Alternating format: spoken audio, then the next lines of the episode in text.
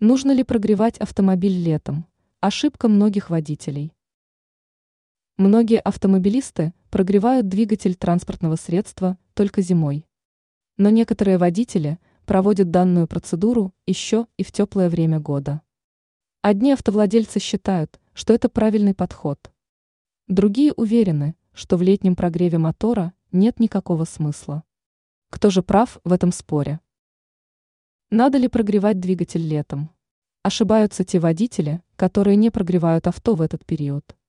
Ведь если стартовать сразу, то с мотором, не успевшим набрать необходимую температуру, не будет происходить ничего хорошего.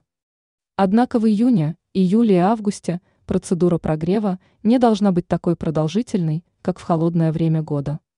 Полминуты окажется вполне достаточно для появления необходимых условий для полноценного функционирования силового агрегата и для того, чтобы нормально работало и моторное масло.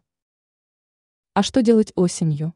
После того, как наступит золотое время года, нужно будет ориентироваться на температуру воздуха. Когда показатель упадет ниже отметки в плюс 5 градусов, продолжительность прогрева надо будет увеличить как минимум до 60 секунд. Когда температура станет отрицательной, прогревать двигатель придется несколько минут.